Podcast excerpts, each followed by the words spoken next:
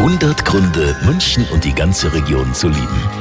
Das Wetter herbstlich, aber bei uns in Südbayern immer noch am besten deutschlandweit. Bei uns ist einfach schöner als woanders. Und das wissen unsere Promis in München und der Region auch, wie zum Beispiel Musikproduzent Harold Faltermeier. Im Baldham im Landkreis Ebersberg ist er daheim.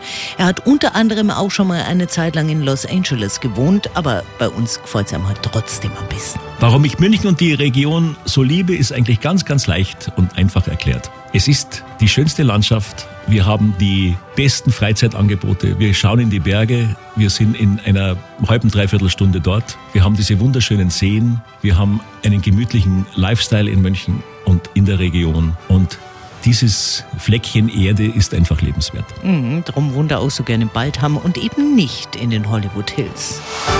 100 Gründe, München und die ganze Region zu lieben. Eine Liebeserklärung an die schönste Stadt und die schönste Region der Welt.